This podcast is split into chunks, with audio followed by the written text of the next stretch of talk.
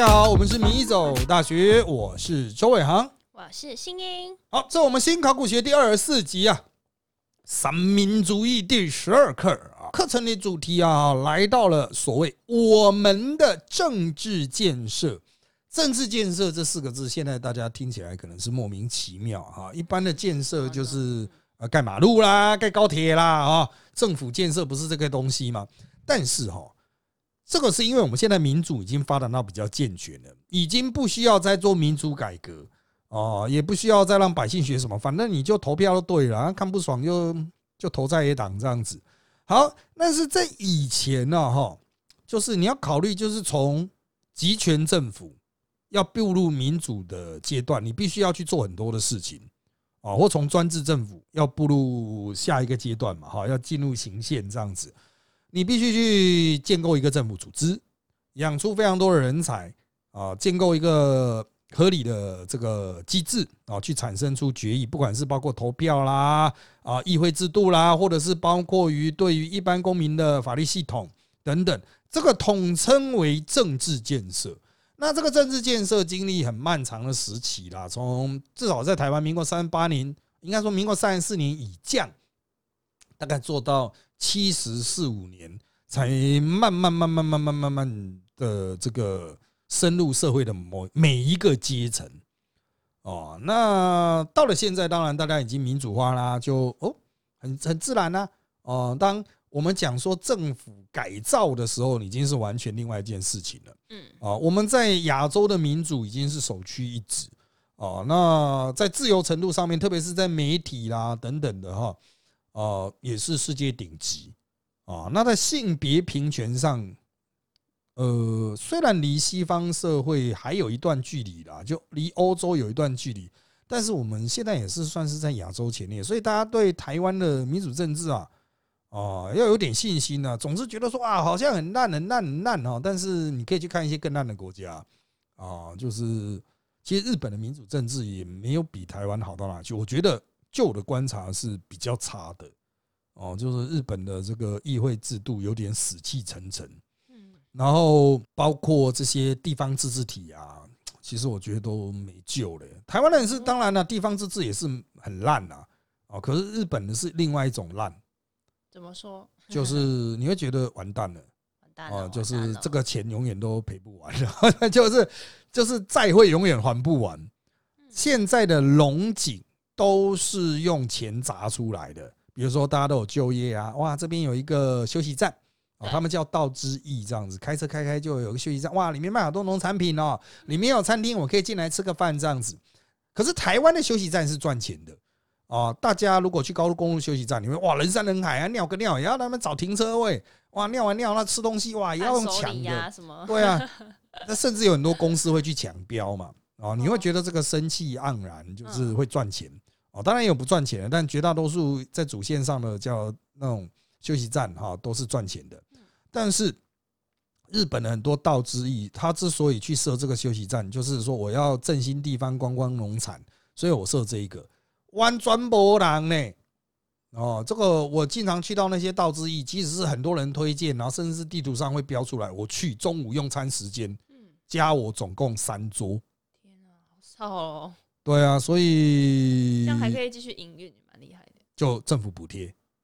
啊，所以我每次去，我都会去看他旁边，他一定会弄一个明板哦，就是在旁边告诉你这是用什么基金去补贴的，所以我在看，嗯，大概补贴多少钱？哦，方明路，方明路，哦，这个 这个还真贵啊，就是也为了养这些欧巴桑还有年轻人，就是不然乡下年轻人要去哪里就业？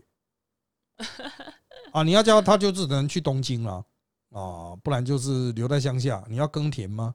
哦，耕田更惨吧。哦，所以他们就是可能就到这种道之一休息站去当打工仔啊，卖东西啊，结账啊什么的啊。我是觉得，嗯，这种跟台湾的环境比起来，我们台湾还是说年轻人一个不爽啊，就是讲白了哈，年轻人很少会去政府体系下去，就是你会觉得说我我一定要去当那种约聘人员。哦，不然没有出路。台湾年轻人比较少会这样有朋友都不会想当约聘人员。对啊，但大家会想说，就是你要嘛，你就是去一般的企业里面去做一个像样工作；要么你就是 seven 总是永远都缺人嘛，啊，这个这种薪水相比、稳定度相比，都不见得会输给公家机关。那公家机关他也不太愿意再去开这种缺，嗯啊，他都是不断的外包出去啊，哦，就是我有一个场馆，我就外包 BOT 给别人经营这样子。所以我觉得台湾的环境还相对比较健康。嗯啊，日本不健康啊，这个怎么看都是亏钱，这个洞只会越来越大嗯哦。就是当所有观光客骗了一轮之后，它真的就会没落。像我年轻时候在日本北海道的很多景点，那时候骗超多观光客的，现在也全部没落，都经营不下去，因为流行的风潮已经过了，哦，那边就直接灭亡。灭亡好我们来开始第十二课的第一节现代化的政治建设。第十二课非常长，我们大概要分几次来把它讲完了哈。嗯，第一，政治建设总目标，这个就是蒋公讲的啦。啊，那当然了，国父说人尽其才，地尽其力，物尽其用，货畅其流，巴拉巴拉，这是总目标了哈。那蒋公说，为了要达到这些属于民生层面的，就是人尽其才，地尽其力，物尽其用，货畅其流啊，这个就是政府要去做的。也就是说，政府目标就其实就是要促进大家发大财啊。所以接下来说了，要使全国人民个个能够各尽其能，各得其所，逐一逐十，知礼知义。这个目标非常的宏大，它就是所谓儒家经典所说的大同社会啊，做得到吗？呃，很多人认为现在虽然没有达到福利国家，但是已经离福利国家不远了哦。那可是这一切并不是政府努力来的，是台湾人努力来的，努力经济生产来的。政府帮的忙哈，其实越来越少了。哦，就是政府绝大多数的预算，如果大家去看预算，绝大多数社会福利，那就是重分配啊，它不是投资啊。哦，就是大政府花了很多的钱在健保、补贴老人、补贴幼童。我不是说这个不该做，但是实际上哈，发大财这件事情还是百姓造成的啊，百姓的经营一些企业什么大量的中小，台湾最大的优势就是有大量中小企业。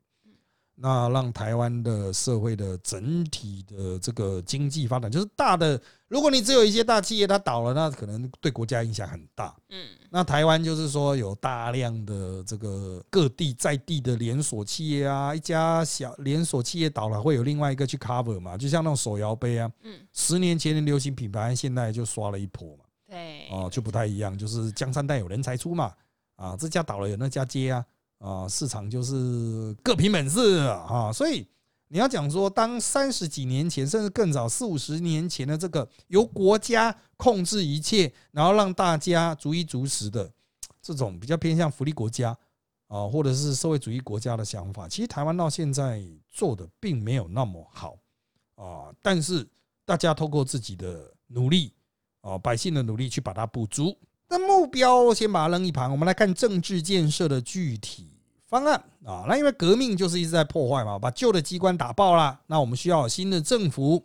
所以呢，在民国十三年四月十二日啊，国父亲手定出了国民政府建国大纲。那时候他已经快死了吧？对，啊，我记得哈，那他是亲手定出来，所以哈，那圣旨啊，啊，这不是我们今天一群人开会开出来，是国父的圣旨。自己一个人的，啊，就是以他的意见为依归，加上一堆文档去论的啦，哈。所以你不要觉得说什么建国大纲跟我们现代的什么什么圈圈叉叉纲领啊、圈圈叉叉方案呐啊是一样的。现在的圈圈叉叉方案是很多人讨论出来的，嗯，建国大大纲是国父个人爽啊，爽怎么弄就怎么弄。所以就没有规有规制力吗？全国呃，因为把它当神拜嘛，所以是哦神旨，就对，全文虽仅二十五条啊，但是所有革命政府的根据目的、内容、建国程序、方法都有明确的规定啊，是政治建设的法典圣旨，请依圣旨进行啊啊，这个是那个时代的背景啊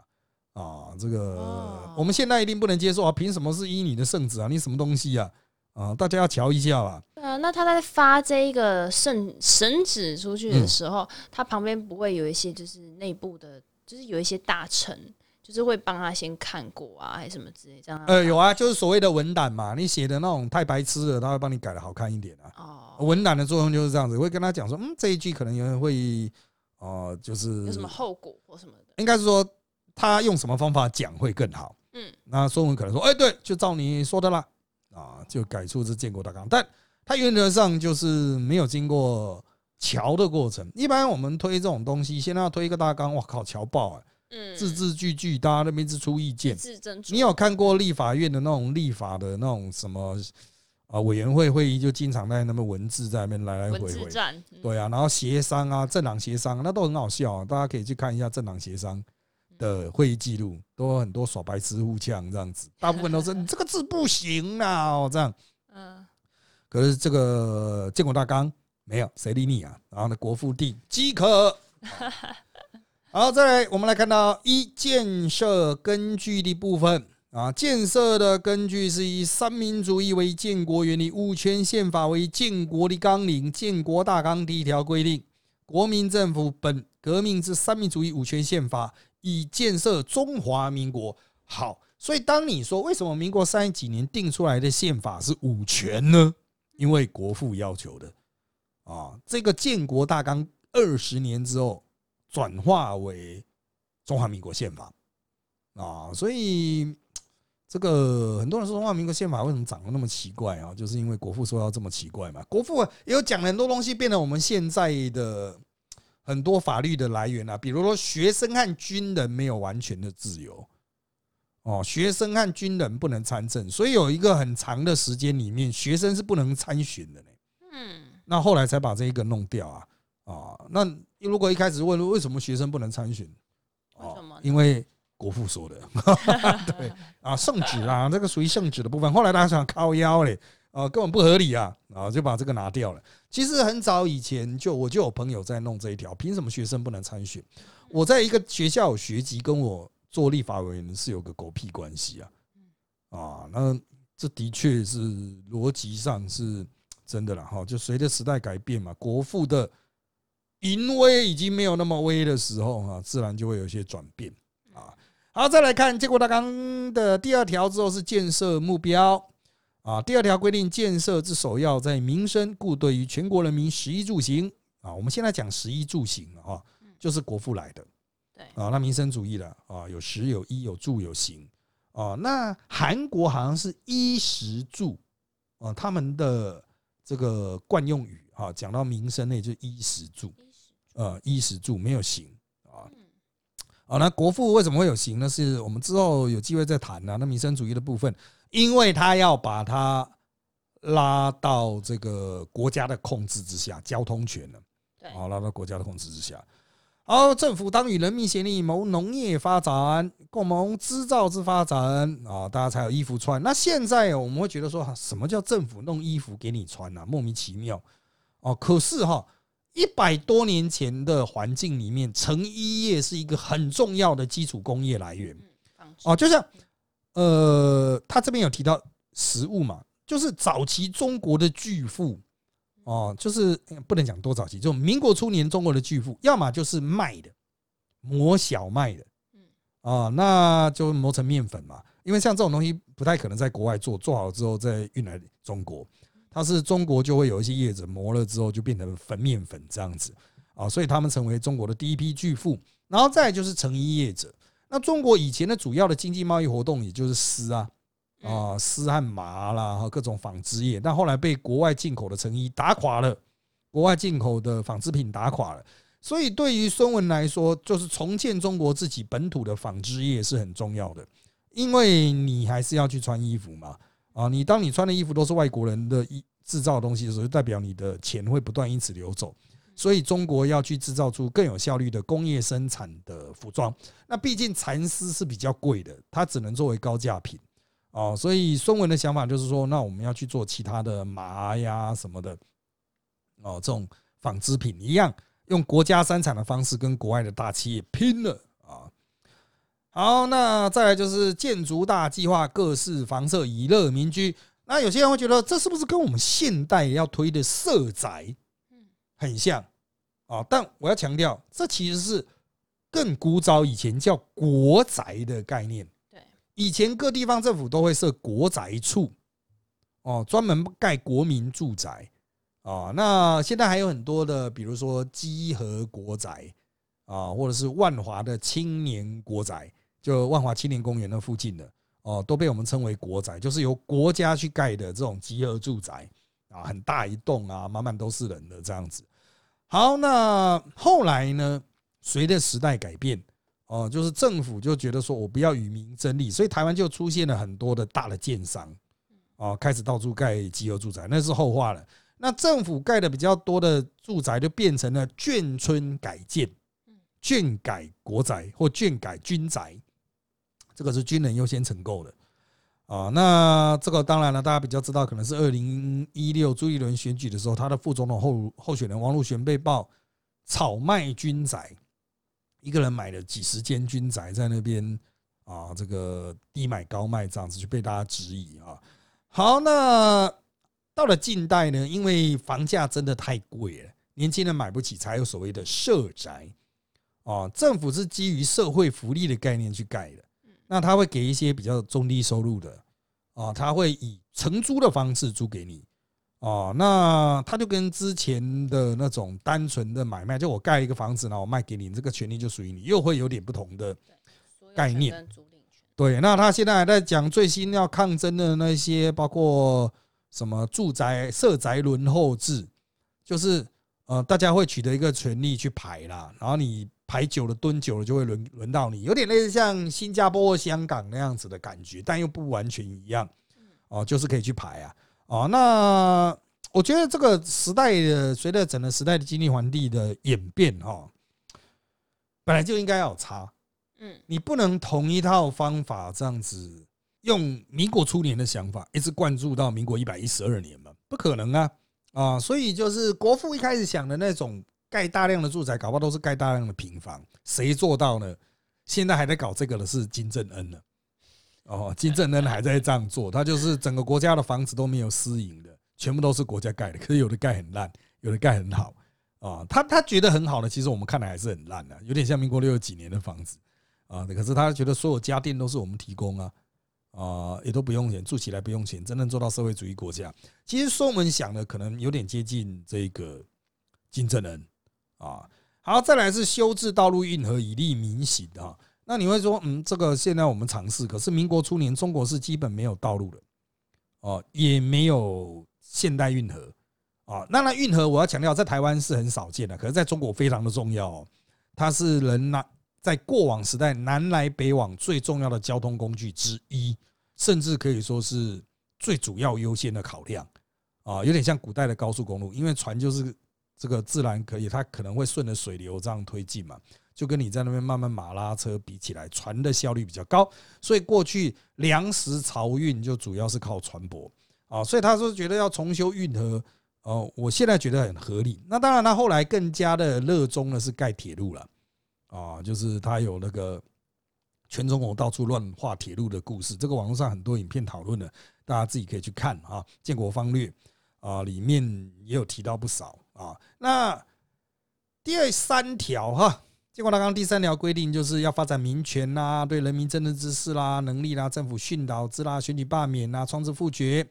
第四条是民族主义，对国内的弱小民族要扶持，这我们之前也已经看过了哈。好，那再来是建设程序，也就是第五条规定啊，就是军政、训政、宪政。那在民国十三年的时候，那一直都停留在军政时期，要到民国十七年的时候才他们才宣布进入训政时期。那之所以会有这个说法，也是来自于建国大纲啊。好，那接着我们就看到第二节政治建设的基础和方法。那在基础的部分呢，《建国方略》一书中，国父将民权初步称为社会建设。那所谓社会建设，就是政治建设的基础建设啊。也就是说，你不是制定了宪法，大家就会投票。对，那你必须先告诉大家你的这个责任是什么，权利权责相符。然后呢，你有什么样的权利？比如说，你可以集会，你可以结社。哦，这集会结社是两个不同的概念的啊。那当然，对网络时代的人来说，哈，这个。集会结社的那一种情境，又跟以前实体时代不同。以前集会就是废话，当然就是真的大家要会在一起啊，人要出来啊，才叫集会嘛。哦，结社也是，就是我要开一个结社大会去构成一个组织。而现代都是网络时代，大家出嘴就好了。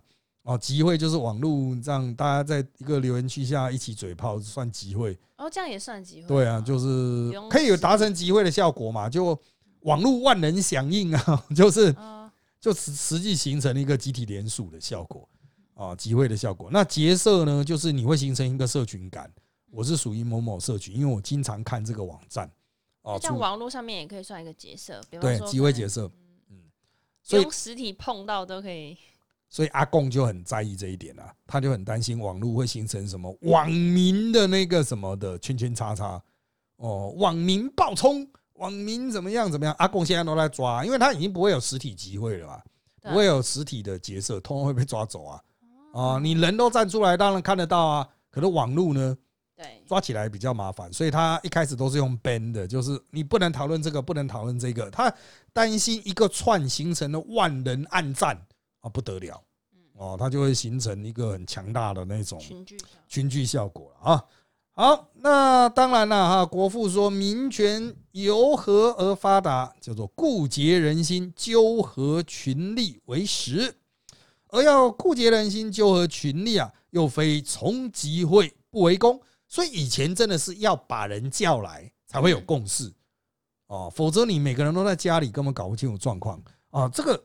我我再用另外一个例子来讲，就古代你一定看过那种影片的，古代官府有事情要宣布，是不是要那锵锵锵锵哦，大家来哦，大家来，然后所有人都么怎么样怎么样？那通常要在市场啊，哦，因为市场的时候是一般人会去的地方，集中的地方，可是他不见得是个会，只是人多，所以他就会一个当当当当当当，然后大家来，然后就有官员宣布说我们要贴榜啦，哦，就贴公告。所以才会有贴公告这件事情啊，嗯，然后他就会有官员说你不识字的，我跟你讲这是什么意思？从今天开始哦，什么什么要被禁止了，怎么样怎么样怎么样？大家就在那边交头接耳，哦，是这样子，然后才会形成一个推波的效果。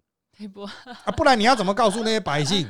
嗯，以前没有电视啊，哦，也没有广播啊，哦，在孙文那个时代，就是还是很原始嘛，很肉体啊。哦，所以你他的意思就是说，你还是要用那种当当当的方式去把大家叫来，要办一个圈圈大会、叉叉大会啊。那你现在那网络反过来，都是网络讲了之后，大家才会站出来啊。嗯，没错。所以我只能说啦，在现代社会出来人，可能就真的很难理解。你看那个古装片，他们那个市场那么多人，为什么很多剧情都发生在市场？嗯，因为离开市场他妈就没人，就是。大家都是躲在自己家里，不然就是在田里分散的耕田呢。只有市集的时候，大家才会集合。哦，那社哈集会结社，社在过去是一个地方上的一个信仰的中心。啊，它就是会立一根柱子或是一些什么的祭祀点这样的概念。那它就是地方上的一种，嗯，那怎么讲啊？就是。不见哎，对宗教信仰，但是它不是交易买卖啊。当然，集就是社旁边可能会有市交易市集，但是社它就是一个集体的活动，那也是难得会有很多人的机会，所以就用社哈结社这件事情去强调，就是大家从散漫的个体转变为一个集体，社就是一个村落的核心。这样讲啊，社就是一个村落的核心哦，就古代的社哦，就是一个点。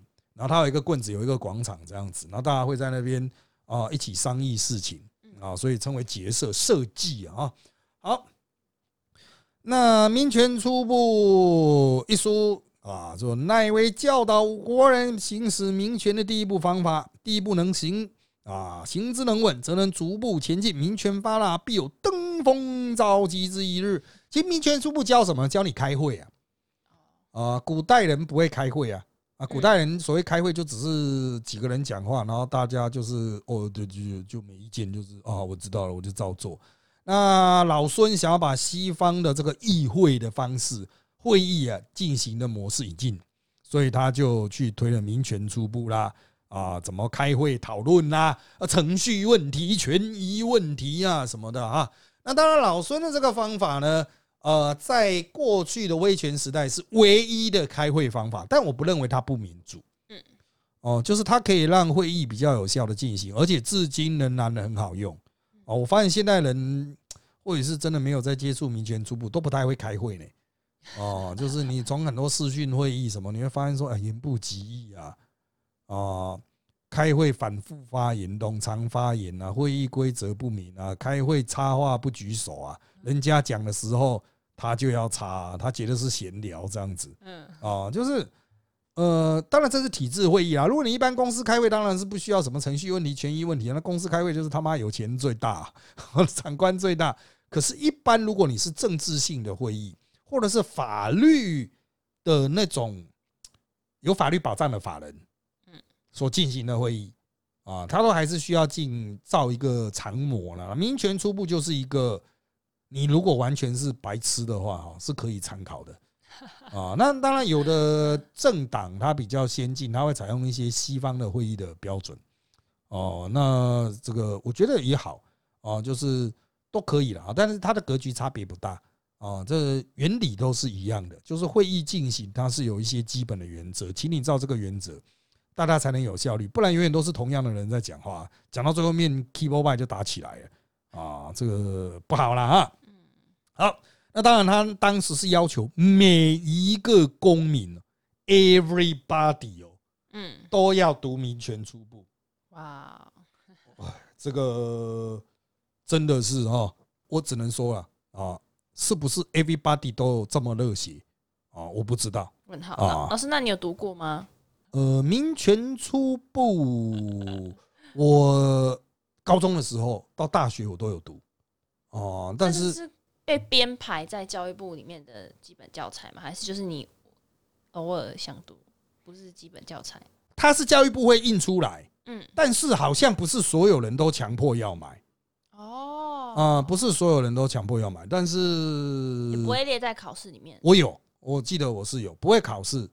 哎，我我记得好像有考过，但是因为实际上它是一个辅助教材啦，跟中哎中国文化基本教材或是古文观止差不多。哦，那种类型，对，就是有时候偶尔这种必杀暗气体那种，对，所以呃，就是应该是说，如果你有毒的话，大家会觉得哇，这个太强了，党国的忠贞分子，good 啊！如果你没毒的话，你怎么这么笨呐？啊，那没知识的人啊，再连会都不会开，就这样啊，应该正确翻译是这个样子了，因为他真的很久，我很很久没读了，不好意思啊，就是我对于他。的印象非常的依稀啊，啊，甚至它的厚度到底有多厚，我已经忘了，因为当时这种的补充教材，对，真的很多哦。好，那再来，我们看到下面政治建设的方法了哈，怎么建设呢？制度化、组织化、科学化为一切设施之标准。哎，这个就是听君一席话，如听一席话。啊，谁不知道该制度化、组织化、科学化？难道要不制度化、不组织化、宗教化吗？宗教化不可能啊！